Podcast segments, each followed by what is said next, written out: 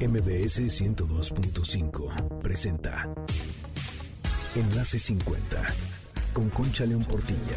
Un espacio para celebrar la plenitud y crear lazos. Compartir, aprender, encontrar amigos, oportunidades y proyectos. La edad, la edad es lo de menos. La actitud marca la diferencia. Porque lo mejor de la vida empieza hoy. Enlace 50 pintarse la cara Bienvenido a Enlace 50, sábado 13 de noviembre. Soy Concha León Portilla. Muchísimas gracias por estar aquí con nosotros, por ser parte de Enlace 50, el WhatsApp del programa 55 23 25 41 61, nuestras redes Twitter, Instagram, YouTube y Facebook, Enlace 50. Anota bien el WhatsApp. Hoy tenemos muchos premios y además quiero que seas parte de este grupo de WhatsApp que recibe tantas cosas tan importantes a través de este medio. Hoy empezamos con tres frases que tienen que ver con el tema de nuestro programa, que es vejez y decisiones al final de la vida. Las tres frases dicen así. Uno, cada pensamiento que pensamos está creando nuestro futuro. Dos, camina y el mundo caminará contigo. Detente y el mundo caminará sin ti. Y la tercera, una mente negativa nunca te dará una vida positiva.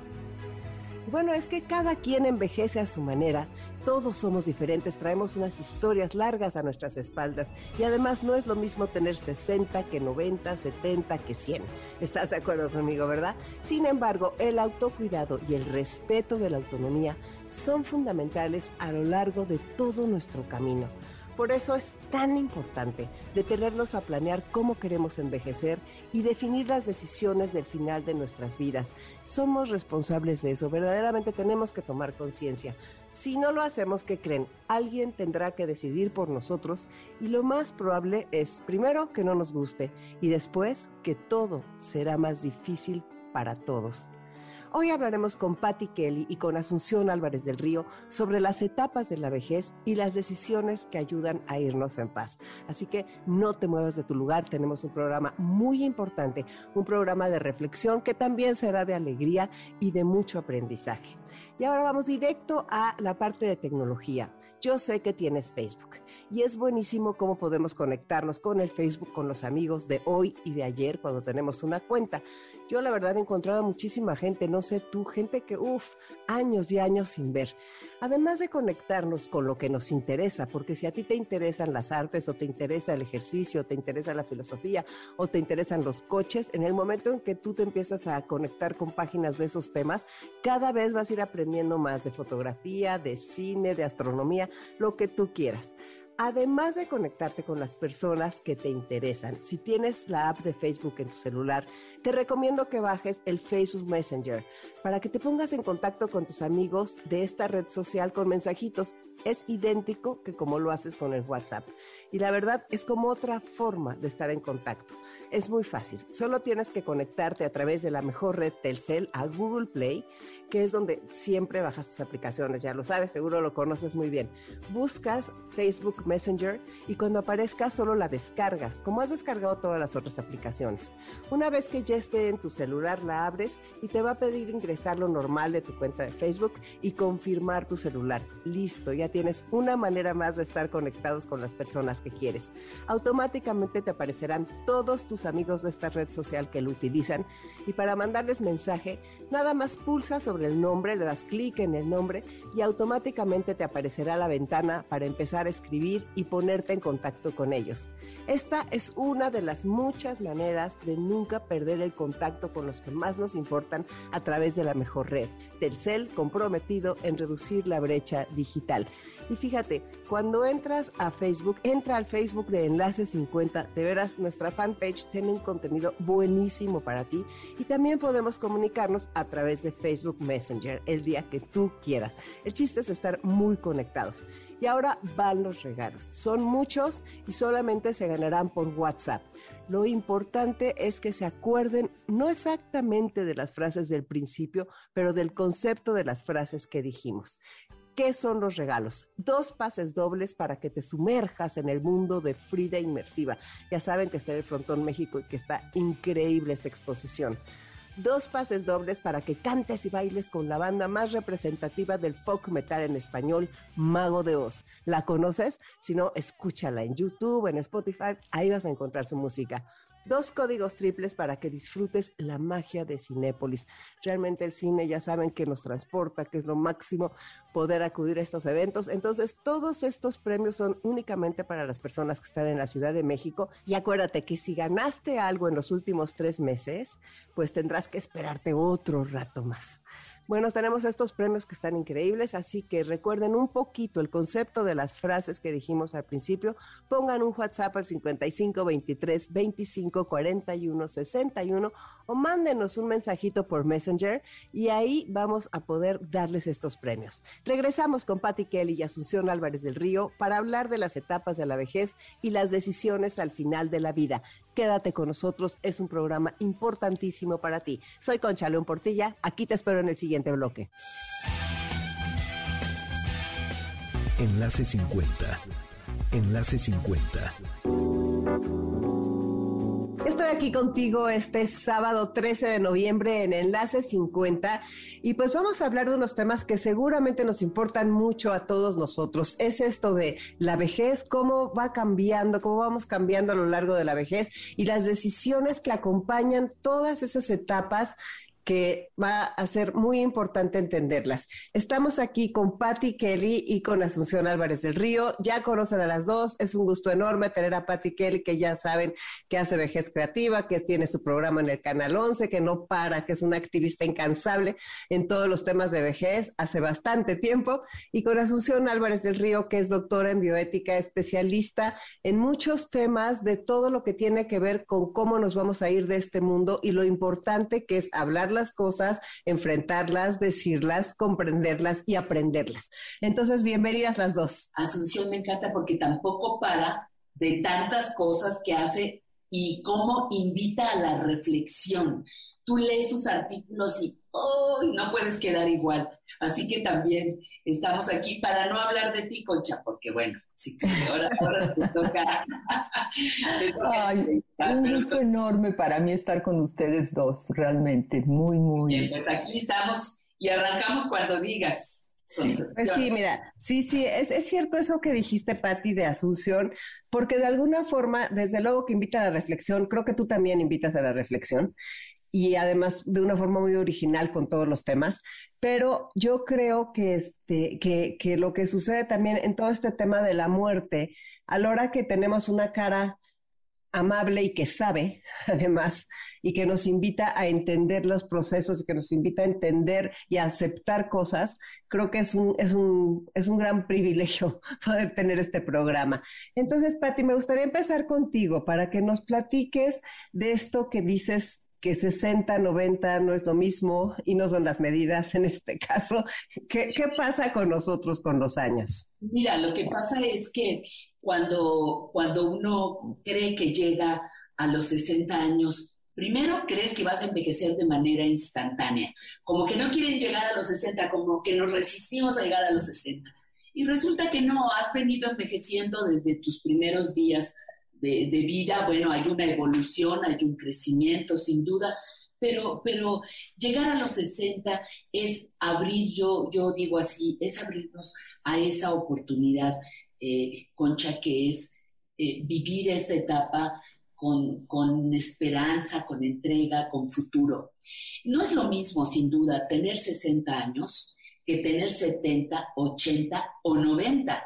Como no es lo mismo una niña de cero años o un niño de cero años, otro de 10, otro de 20 y otro de 30.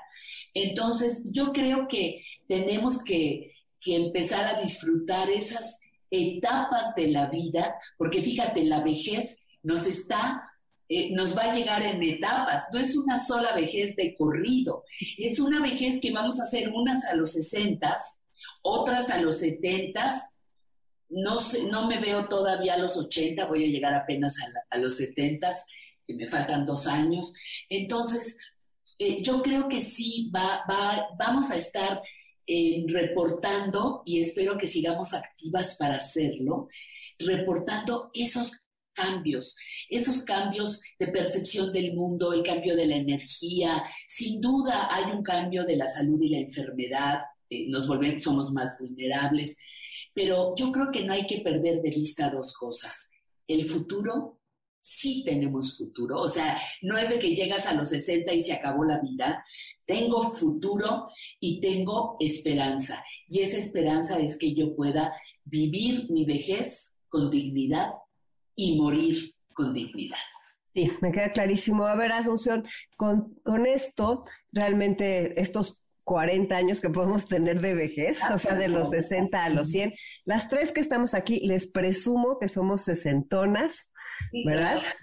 Sí, sí, sí. Entonces, todavía no les podemos contar nada de los 70, pero sí les podemos platicar de los 60.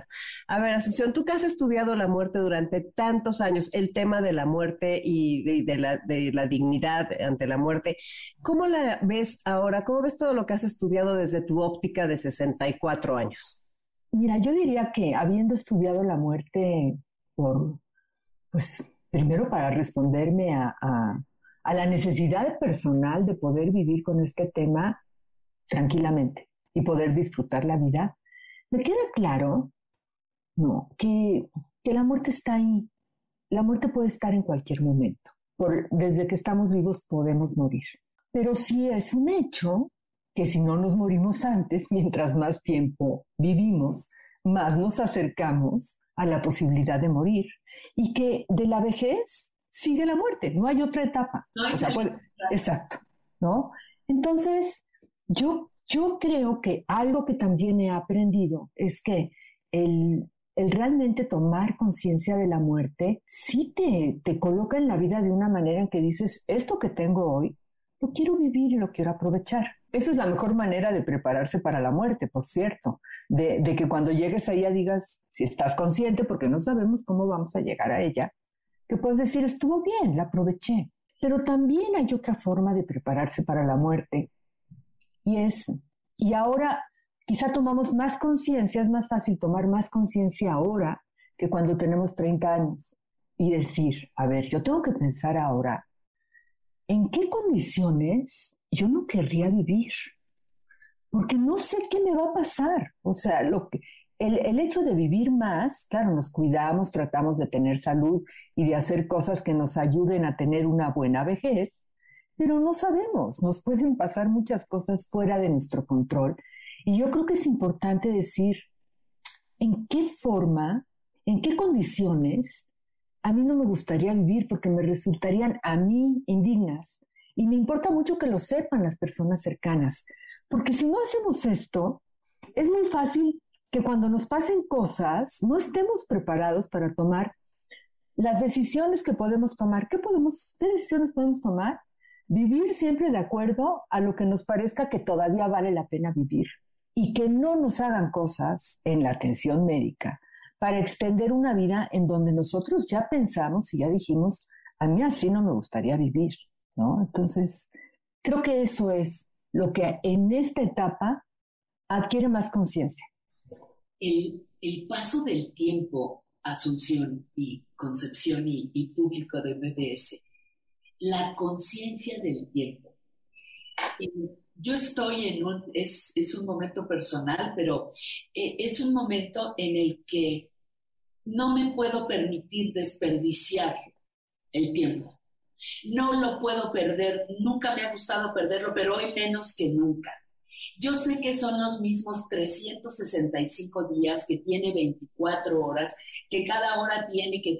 Es exactamente el mismo tiempo. El tiempo no ha cambiado en mi vida, pero mi concepto de, cómo utilizarlo, de cómo disfrutarlo, eso es lo que ha cambiado. Y justamente porque tengo conciencia de la muerte. También una de las cosas para las que me preparo o quiero prepararme en este momento es para morir en paz. Ya mis seres queridos saben que no me tienen que hacer el, extra en la reconexión y prolonguenle la vida a 30 días para que le paguen al hospital. No, absolutamente nada. E, eso ya está claro. Pero sin embargo, siento que se requiere, quizá no, no, no he estado tan, tan estudiada en ese tema, tengo que prepararme para ese momento. un día me decía un invitado al programa, es que hay que llegar vivos a la muerte. ¿no? sí, yo quiero llegar, y era un hombre de ochenta y tantos años, quiero llegar viva y contenta a la muerte, porque es tu cierre, eh, decía la, la, la Rose, que, eh, nunca se ha encontrado en, los momentos finales, nunca se ha encontrado a nadie que diga, ay, qué ganas de haber tenido más juntas ejecutivas, ay, qué ganas de haber lavado más horas los trastes, ay, que, sino los te quiero, los afectos. Entonces, yo digo que para eso la vejez también nos va preparando, ¿no? Los 60, los 70, los 80. Eh, si hubo alguien que me enseñó ese tiempo fue mi padre. Mi papá me decía, ya estoy listo, yo ya acabé, ya no sigue más. Y al poco tiempo murió, ¿no?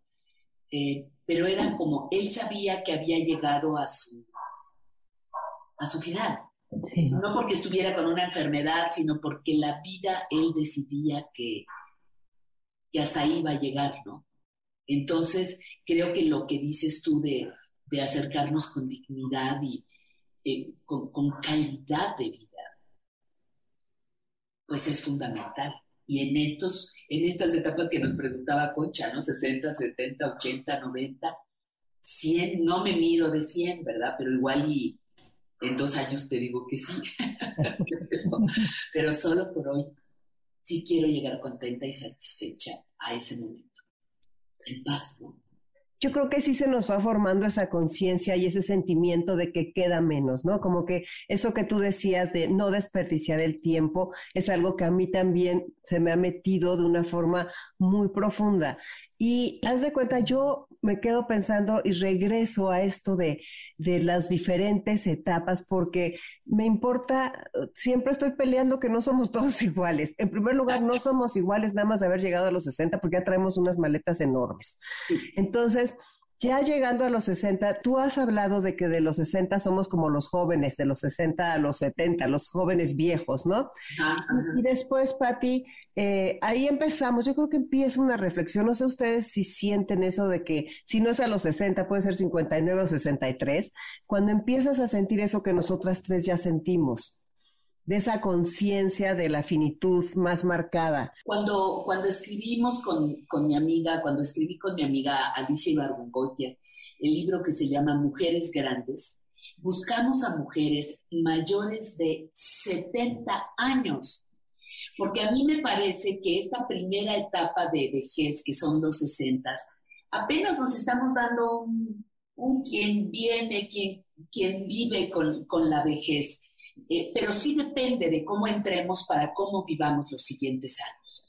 Entonces, este, este es como el kinder, vamos a decir, como el preescolar, ¿no? De, de, ay, pues sí, ya estoy un poquito más arrugada, ay, sí, ya un poquito, un poquito, pero luego tú ya ves la pista que dices, no, hombre, y ni quien pare esto que sigue, ¿no? Pero, pero yo creo que sí, cómo enfrentar los siguientes años es importante. Todas estas mujeres mayores de 70 años tenían una década padeciendo discriminación, sintiéndose viejas, estando deprimidas o al revés, estando muy contentas, enfrentando la vida, renovando energías, pero tenían una experiencia de 10 años. Y eso fue un gran acierto, yo digo, para el libro, porque nos abrieron los, de los 70 en adelante. Fíjate, interesantísimo, ¿no? Porque entonces ya empiezas, te abren esas, esos 10 años que tú dices que ya se han vivido. A ver, Asunción, ¿cómo ir con estas décadas nosotros eh, hablando con los nuestros de esas decisiones? ¿Cómo acercarnos para hablar del tema de cómo queremos irnos o de qué sí queremos o de qué no queremos? En las cosas que ya vemos que les están pasando a nuestros amigos, porque ya tenemos amigos, unos que, tienen una enfermedad como un cáncer y otros que tienen una enfermedad como un Alzheimer. Entonces, nosotros ya estamos teniendo los ejemplos salpicados cada vez más cerca, no sé. Exacto.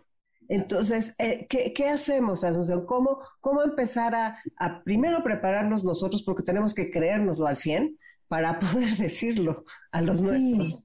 Porque además hay un cambio, eh, hay un cambio importante en nuestra época y es, eh, hay un artículo muy interesante que se llama Going to Meet Death en el siglo XXI. ¿Cómo? Entonces, Going to Meet, eh, encontrando la muerte en el siglo XXI. Perfecto. Ay, ahorita se me fue el nombre, pero él dice, ay, mi mamá, mi abuela, mi abuela en Estados Unidos, murió, acabó de cenar, lavó los platos, se sentó en su sillón y se murió. Sí, qué padre. Y su mamá, o sea, la hija de esa abuela, pues está en un lugar para personas de su edad, una residencia con todos los lujos y todo, pero no acaba de morirse y dice, ¿y por qué no me muero si yo ya acabé de estar? Y esto tiene que ver con que la medicina es muy eficiente, ¿no? Entonces, él como que invita a decir, si realmente queremos tener cierto control, hay que tener muy claro qué cosas queremos que nos hagan y qué cosas no, porque pueden servir mucho, ¿no? Entonces, si no lo tenemos muy claro, cada vez que hay que tomar una decisión podemos decir, ay, no, mejor después, todavía puedo, y todavía puedo, y todavía puedo. Y entonces hacer, eh, tener intervenciones que van a permitir que vivamos mucho tiempo más pero va a haber un periodo en donde digamos, y, pues ahora cómo termino esto, ¿no? Ya estoy bien, o sea, ya tengo los aportes de esta medicina tan eficiente. Entonces, bueno, eso lleva a la reflexión de decir, tenemos que realmente hablar con nosotros muy claramente de las posibilidades que hay de que nos pueden tratar una y otra cosa y otra cosa y otra cosa.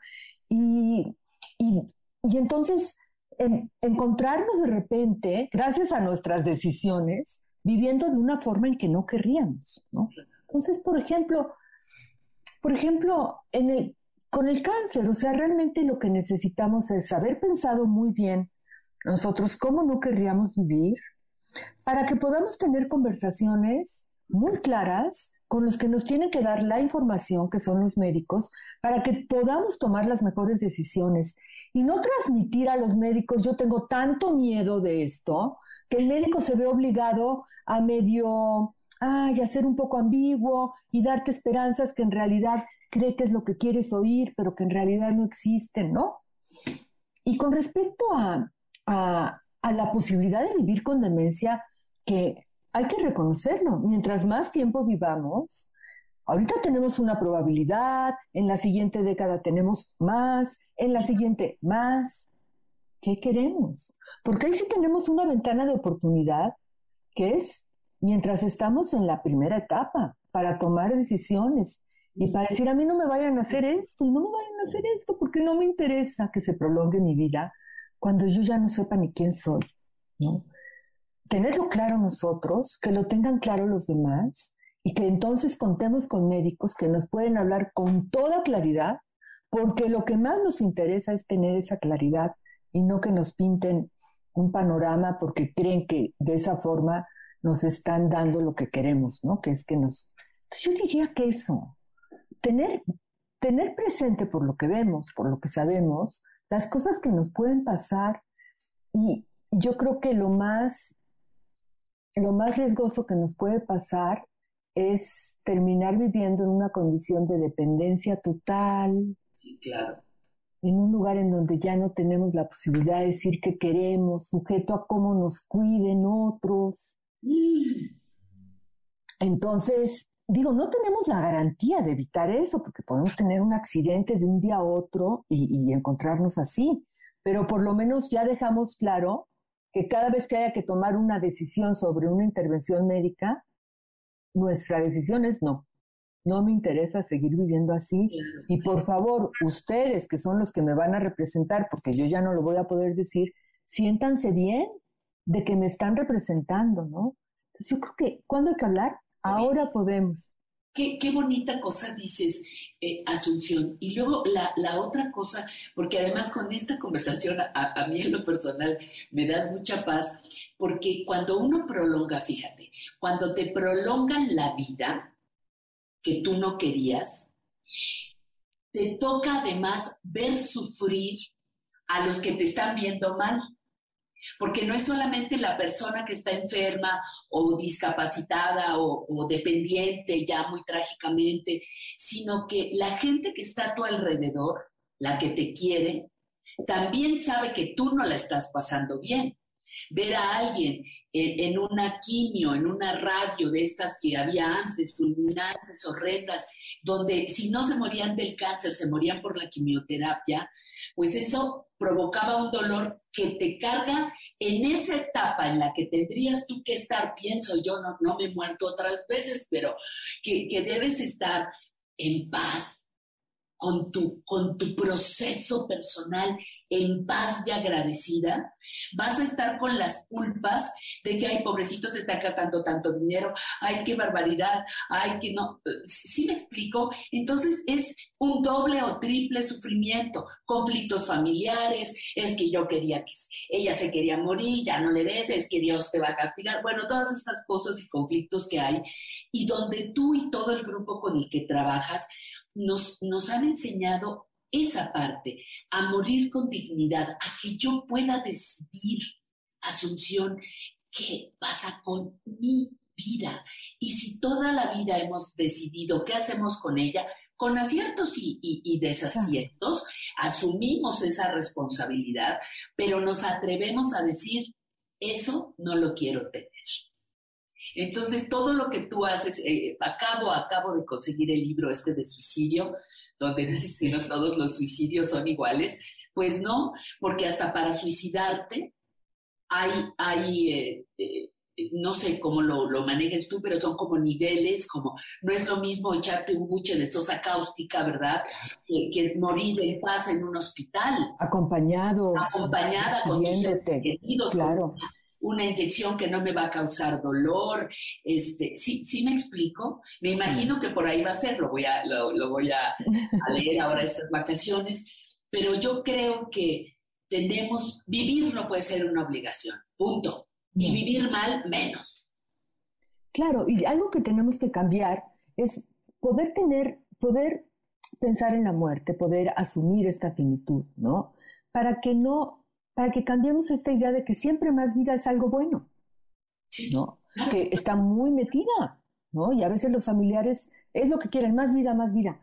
¿A costa de qué? Y a veces los médicos también. Entonces, por eso tenemos que ser nosotros, que seremos posiblemente futuros pacientes, también nos podemos morir en un accidente o, o con un acto de violencia, lamentablemente es nuestra situación. Pero lo más probable es que seamos pacientes, sobre quienes haya que tomar decisiones. Entonces, más vida no necesariamente es un bien, a veces es un daño. Pero ahí, regresamos nada más a lo que dices siempre. Yo quiero decidir. Más vida, menos vida. Yo lo decido. Claro, yo, sí. Con esto nos vamos a un corte. Soy Concha León Portilla. Quédate en Enlace 50. Enlace 50. Enlace 50. Estamos aquí de regreso y vamos a continuar nuestra conversación con Patty Kelly y con Asunción Álvarez del Río. Estamos hablando de las decisiones al final de la vida y yo quisiera, Patty, hablar de las decisiones en la vejez que son las que anteceden o son también parte de las decisiones del final de la vida. Pero nosotras tenemos que ir tejiendo y armando y construyendo nuestra autonomía a los 60, a los 70, a los 80, a los 90. Entonces, eh, considerando, pensando en personas que están eh, en sus cinco sentidos, que no han tenido ningún daño, porque hay muchas personas que no lo tienen y tienen cuenta con su cabeza hasta los 105 años. O sea, eso sucede y eso no quisiera yo dejar la idea de que eso no pasa. Eso sí pasa. Entonces, conforme va pasando nuestra vida, las limitaciones, esa, ese ir enfrentando las limitaciones que no podemos decir que no van a existir, a los 90 vamos a caminar más lento que a los 60 y a lo mejor necesitamos, ¿cómo, cómo irnos adaptando a esas limitaciones? Pues yo creo que la vida te va adaptando, porque eh, ahí sí que, que, la vida, este, eh, la vida te va a ir planteando una serie de situaciones a las que tú te vas a adaptar si quieres. Eso es justo lo que, lo que decíamos con Asunción Sí, mira, una amiga a mí, una mujer que yo admiro y quiero muchísimo, tiene como, pues ya va a cumplir 90 y nos compartía este, lo difícil que ha sido para ella adaptarse a la incontinencia. Decía, tengo que andar con pañal todo el tiempo y es de lo más insoportable. Yo pensaría que ella nunca lo hubiera resistido por cómo es ella, por su personalidad, pero hoy te comparte que, pues que está con, sigue trabajando además, este, que, que, tiene eso, lo compartió en una situación de mucha cercanía y todo, pero también lo habló en otro momento como diciendo, pues espérense lo que, lo que implica envejecer, ¿no? Entonces yo creo que tú debes tener la capacidad de decidir que sí y que no. Habrá quien diga, yo no quiero vivir con incontinencia y, y punto. Bueno, ¿qué voy a hacer? Yo tendría que buscar mi derecho a morir con dignidad. Eh, mi, derecho a, no padecer esa enfermedad. Eh, ahora que, que, se ha estado hablando ahí, Asunción también debe estar, debe haberlo seguido. Esta mujer colombiana, el primer caso de la mujer colombiana, que ya le habían dado la autorización para morir y luego se la quitaron porque intervino la, ya no intervino su voluntad Intervino todo el contexto social, religioso. Y si yo no soy religiosa, a mí no me impongas a tu Dios. A mí no me impongas tu religión. Si yo soy agnóstica, este, no me pueden venir a decir que este Dios dice y el otro y el otro. Pero además ella es católica y dice yo estoy en paz y yo creo en un Dios. Y el otro, el otro español también, que está muy contento con esclerosis múltiple. ¿Por qué tengo que vivir una enfermedad que no quiero? ¿Por qué tengo que padecer la esclerosis múltiple? Ahora hay que decir que a Marta ya le dieron él ya evidentemente se metió un amparo porque iba en contra de lo que estableció una sentencia en julio, de que ya no hay que ser terminal, que fue lo que el argumento que le dieron. Entonces ella ya puede ahora escoger cuando quiera la eutanasia. Yo creo que ya no se va a publicitar tanto, porque yo creo que eso influyó en que dijeran, ¿cómo se está hablando tanto de esto? Y, y que mandaran línea para, para que le dijeran, pues siempre no, era totalmente en contra incluso de la Corte. Entonces, afortunadamente tuvo una buena defensa ahí, pero es cierto, porque ahora, yo, yo creo que se, valdría la pena decir, cuando hablamos de decisiones, ¿qué decisiones? ¿Con cuáles contamos ahora y cuáles nos faltan? ¿No? O sea, cuando hablamos de decisiones sobre el final de la vida, que estamos hablando, se dan en un contexto de atención médica. Entonces, ¿qué es lo que podemos hacer? Podemos llegar a decir o podemos establecer en una voluntad anticipada, que es la otra cosa que es muy importante. La voluntad anticipada se hace cuando uno puede, como nosotras podemos, para decir lo que en caso en que lleguemos a una situación en que haya que tomar decisiones médicas y ya no podamos, y decisiones que se refieren prolongamos, no prolongamos, hacemos, no hacemos, ya lo hayamos establecido, con cierta generalidad, porque no sabemos exactamente en qué situación vamos a estar, pero ayuda bastante, ¿no? Entonces, ¿qué decisiones podemos tomar a través de una voluntad o directamente? Lo que podemos es decir que ya no, no nos den un tratamiento que ya no está sirviendo. Por ejemplo, un X ciclo de quimioterapia ya eso, de hecho, lo propone el médico, es quien debe de hacerlo, decir, esto ya no está beneficiando y llegar al acuerdo con el paciente, sí, ya, esto ya no procede. Pero también podemos, el médico también puede proponer esto y acordarlo con el paciente, con los familiares, vamos a suspender tratamientos de soporte vital. De soporte vital quiere decir que están sustituyendo órganos vitales y sin ese soporte sí se va a morir el paciente. ¿Como qué? Como ventilación asistida, como diálisis, o decir ya no reanimación en caso de paro, o aquí no transfusión, ¿no? Eso está permitido.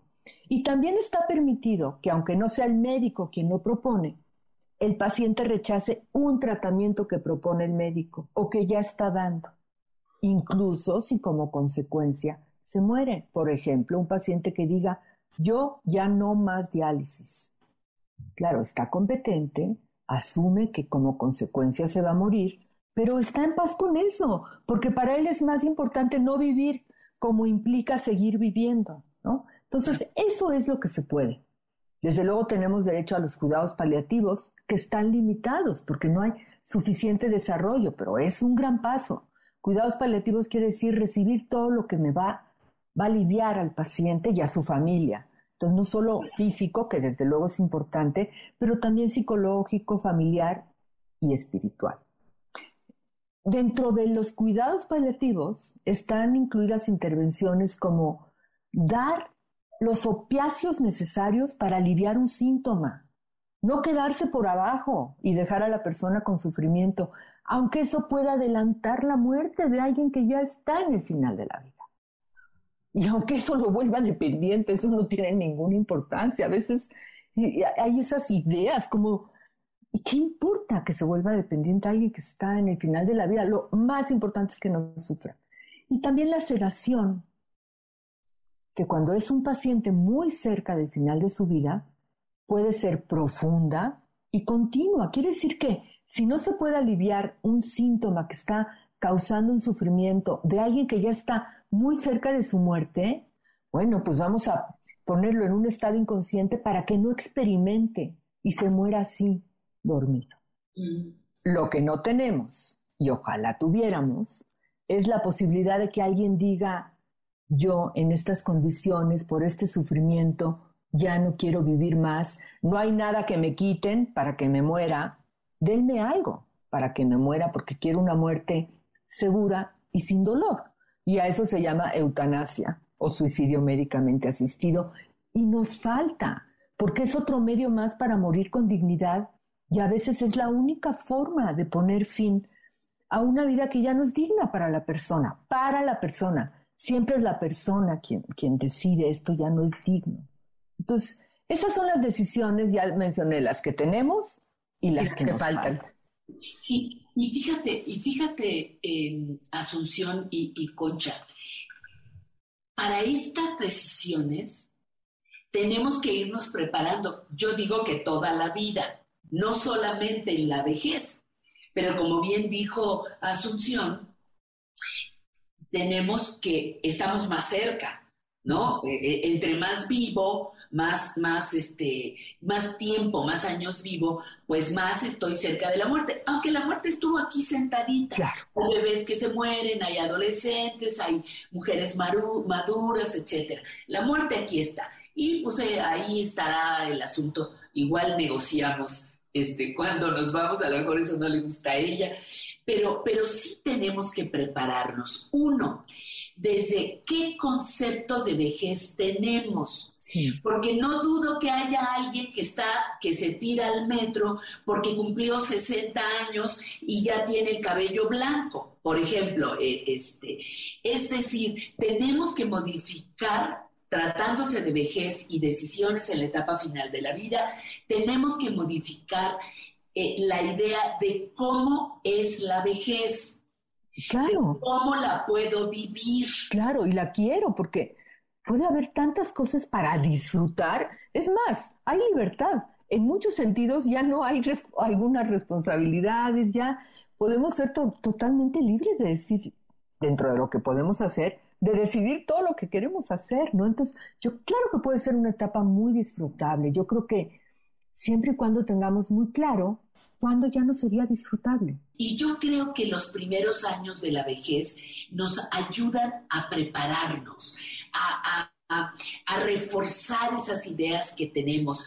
Ahorita, em, y me, acuerdo del libro este, Yo Vieja, de, de Ana Freixas, eh, donde ella dice que tenemos que ejercer la libertad, pero perdón, muchas de las personas mayores, muchas mujeres adultas mayores de hoy, nunca la ejercieron, no la conocen, siempre les dijeron qué hacer, cómo portarse, cómo sentarse, si te divorcias, si no es la cruz que te tocó.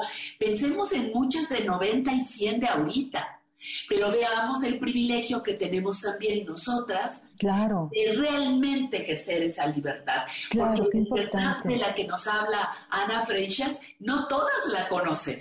¿Y cómo la hacen? Si nunca la han practicado, a lo mejor dicen, pues es que no, que sigan decidiendo por mí. Claro, pero ve, pues ustedes, ustedes decidan. No, mamá, a mí no me digas como que yo decido, tú decide. O tu hermana, o tu Pero es difícil, si nunca se ha hecho, claro que es difícil. Pero fíjense qué interesante, precisamente de eso se trata nuestro trabajo. O sea, de, eh, de, crear viejas y viejos estrenando libertades, como dice el libro. ¿Por qué? Porque no tenían, no sé, no me imagino a mis papás oyendo estas cosas y en un programa y diciendo que la vejez y que cómo prepararse y cómo cuidarse física, mental, espiritual, todo, todas las cosas y de cómo sí valía la pena y de cómo ejercer sus derechos, de tener un novio a la hora que se le, a la edad que se les dé la gana, de vivir una vida sexual plena, una vida íntima, de no entregar el control de tus finanzas a, los tuyos, o sea, todas esta es una educación. Siento que hay que educarnos para esta nueva longevidad o como le queramos decir, porque este, porque son años y también yo lo veo como una preparación a tomar decisiones del final de la vida si estamos tomando las decisiones oportunas sobre nuestra vejez con los retos que implica.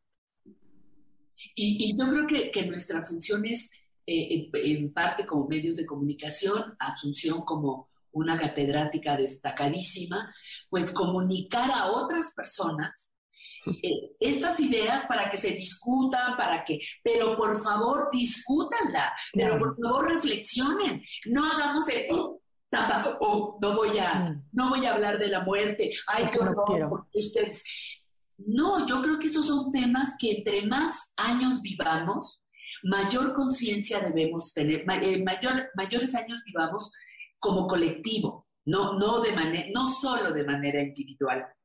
Y, y el, el, el, derecho a morir, como, como bien lo, lo ha trabajado, lo ha señalado con dignidad eh, Asunción, es un derecho elemental. No, además imagínate, contar con él, decir, va a ser así, qué tranquilidad te da para vivir, ¿no? ¡Qué padre! ¡Qué padre! El día que ya no esté bien, eh, tengo el derecho de elegir. Claro. Y no de que otra. Es que de momento, mira, son, todas estas eh, tradiciones judio-cristianas, eh, de, los estos que, que primeros, este, de esta austeridad patológica. Yo no estoy diciendo que seamos Hemos tenido muchos errores como sociedades de, desparrame de recursos y todo esto, pero tampoco se trata de, una austeridad patológica, ¿no? Este, usted no debe vivir y debe sufrir toda la vida. Los estoicos famosos, ¿no? Esa era la, la, palabra que quería buscar. El sufrimiento como la realización. Pues bueno, mira, si tú quieres sufrir, está muy bien, pero yo no. Esa es la gran, la gran libertad, la capacidad de decisión, ¿no? Y no el hacer lo que otros dicen con mi vida. Pero eso no lo valora todo el mundo. No, no, no. Además hay que enseñar a los otros de, de que quien decide soy yo, quien va a tomar las decisiones soy yo, ¿no? No, no los demás. Sobre todo cuando pensamos en un contexto de atención al final de la vida, es muy fácil que pase eso si no se ha hablado muy claro, en donde los otros quieren que la otra persona siga viviendo porque la quieren, porque la quieren tener ahí y no, no se respeta lo que esa persona dijo, que a lo mejor ya, ya no lo puede seguir defendiendo, quizá lo dejó escrito, ¿no? Ojalá lo haya dejado escrito, eso ayuda más, pero a veces así pasa, no se respeta porque, pues, porque tampoco, porque no estamos educados a eso, a pensar que la muerte es algo bueno cuando, en, cuando es lo mejor para la persona, es algo bueno. Entonces, ¿por qué vamos a ir contra de eso, no? Tenemos que prepararnos y educarnos más. Sí, y yo creo que ahí los medios de comunicación jugamos un papel importante. Eh, los, las redes, este, digo, todo lo que sea compartir conocimiento, tú en las aulas universitarias, bueno, tus libros, este, todo eso, todo eso que nos das, la, posibilidad de una, de una reflexión también inteligente, Asunción. Yo, yo agradezco mucho siempre que te escucho, este, me dejas cosas para, para pensar, para reflexionar, para usar mi cabeza, no para hacer lo que te dicen otras personas, ¿no? Yo insisto, pero hay que educar para la libertad, me queda claro. Y lo que tiene esta generación de mujeres, las que estamos aquí y muchas de las que nos están oyendo, es que nos la ganamos a pulso. Porque todavía nosotras traemos la mitad del control, ¿no? El freno de mano. Yo, yo, yo, yo tenía una eh, educación muy tradicional, pero a mí me tocó romperla, a mí, mi generación, con mi familia, con... este, el monstruo, ¿verdad? Este que rompía las tradiciones, la que... Pues tiene su chiste, es que a veces elegir, asumir la libertad es más difícil, porque es asumir que tú eliges, que te puedes equivocar, es tu responsabilidad. Entonces, dejar a otros también es como más cómodo, ¿no? Entonces, yo creo que... Claro, y es también una forma de control. Sí. ¿De qué puedo ser dueña yo si no es de mi vida? Ya, pero si tú vas a decir por tu culpa soy infeliz. Por tu culpa, eh, por tu culpa no me operé, o por tu culpa sí me operé y tengo esta cicatriz. también va a manipular. En cambio, ser dueña de tu vida y tus decisiones es un reto del que solo tú eres responsable. Sí, sí. Entonces, es un lujo, pero es es un reto. Es un reto. Y esa, esa libertad, eh, insisto, que, que, que, tanto se habla, pues hay que conquistarla. Y no hay que, hay que conquistarla quien no la tenga y hay que conservarla cuando ya la tenemos, porque también en la vejez entran los hijos o, ay, yo te administro, ay, yo decido, ay, mamá, no, no es nuestro caso, pero también se pierde esa libertad. Claro no, pues ahora vendemos tu casa y te vas a ir a un asilo. No, no, no, no, no. Sí, para que yo esté muy tranquilo. Para que yo esté muy tranquilo. Ay, ¿qué crees? Pero es mi vida, ¿no?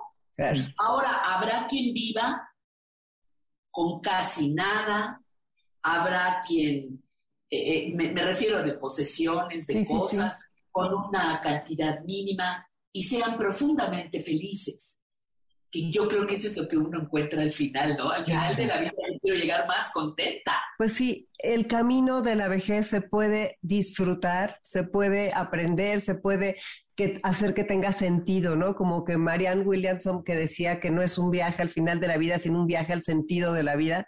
me gusta mucho esa frase y creo que si la ligamos con esa de una muerte digna, pues nada más nos queda tiempo para un último mensaje, Asunción. Ya se nos fue el programa.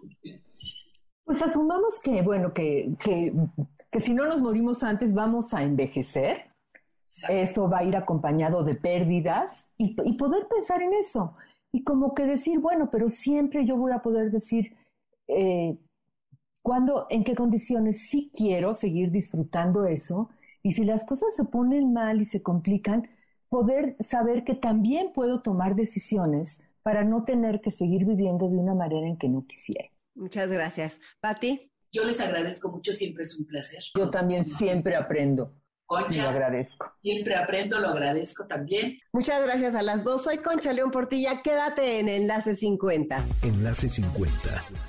Enlace 50. Soy ese vicio de tu piel Estoy de regreso contigo este sábado 13 de noviembre y mientras estamos aquí, Biomédica está comprometida con tu salud y por eso, ahora que llega, que estamos en pleno buen fin, trae una sorpresa para ti. 40% de descuento en todos los estudios de laboratorio nacionales, imagenología y en los check-ups integrales del área biomédica check. Esto si pagas de contado o bien 20% de descuento si pagas 3, 6, 9 o 12 meses sin intereses en los mismos estudios.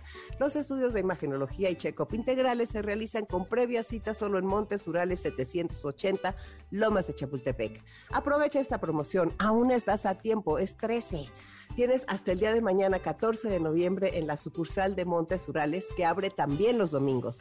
Paga este domingo para recibir la promoción y programa tus estudios cualquier día hábil de laboratorio hasta el 31 de diciembre de este año. Aprovecha este buen fin con el 40% de descuento en pago de contado o 20% de descuento a meses sin intereses. Cuídate, nadie puede hacerlo por ti. Los beneficios son para ti y para los que más quieres. Llama al 55 55 40 91 80 para agendar tu cita o escríbenos un WhatsApp al 55 79 18 59 98. Visita las redes sociales de Biomédica, Twitter, Facebook, Instagram, Biomédica MX. Consulta a tu médico, quien es el único facultado para indicar a cada paciente los estudios de laboratorio a realizar de acuerdo a su historia clínica e interpretar resultados. Aplican restricciones, no aplican otras promociones, consulta indicaciones, responsables sanitarios, cédula profesional 37779 UANL. Biomédica, tu salud, nuestra pasión. ¿Y a ti qué te apasiona? Cuéntanos, cuéntanos aquí en el WhatsApp del programa a ti qué te apasiona. Si quieres puedes grabar tu voz y mandárnoslo o también nos lo puedes escribir 5523 25 41 61. Bueno, y quiero contarles que el próximo lunes estaré en el portal del adulto mayor con el doctor Agustín Torres hablando de las estrategias de adaptación para las personas mayores. Muchísimo que aprender. Y tendremos martes contigo con una súper sorpresa a las 7 de la tarde del próximo martes 16.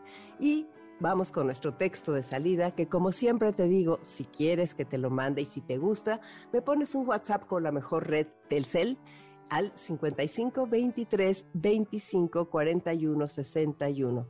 Es un texto de José Ángel Buesa que dice así: Yo he vivido mi vida, si fue larga o fue corta, si fue alegre o fue triste, ya casi no me importa. Y aquí estoy esperando, no sé bien lo que espero, si el amor o la muerte, lo que pase primero. Algo tuve algún día, lo perdí de algún modo y me dará lo mismo cuando lo pierda todo. Pero no me lamento de mi mala fortuna, pues me queda un palacio de cristal en la luna. Y por andar errante, por vivir el momento, son tan buenos amigos mi corazón y el viento. Eso es todo, he vivido. La vida que me queda puede tener dos caras, igual que una moneda. Una que es de oro puro, la cara del pasado, y otra la del presente, que es de plomo dorado. Por lo demás ya es tarde, pero no tengo prisa y esperaré la muerte con mi mejor sonrisa. Y seguiré viviendo de la misma manera, que es vivir cada instante como una vida entera. Mientras siguen andando de un modo parecido los hombres con el tiempo y el tiempo hacia el olvido. Precioso, ¿a poco no? José Ángel Buesa me despido de ustedes, ya viene Dominique Peralta con Amores de Garra. Agradezco como siempre a Patia Carlos y a Beto todo su trabajo para este programa y nos escuchamos el próximo sábado 20 de noviembre en el que Enlace 50 cumple seis años al aire. Habrá festejo. Soy Concha León Portilla, te mando un abrazo con todo mi cariño.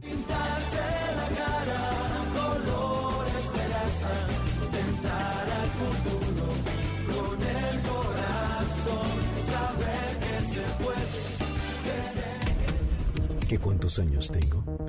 ¿A quién le importa? MBS 102.5 presentó Enlace 50 con Concha León Portilla. Te esperamos el próximo sábado, una a 2 de la tarde, por MBS 102.5.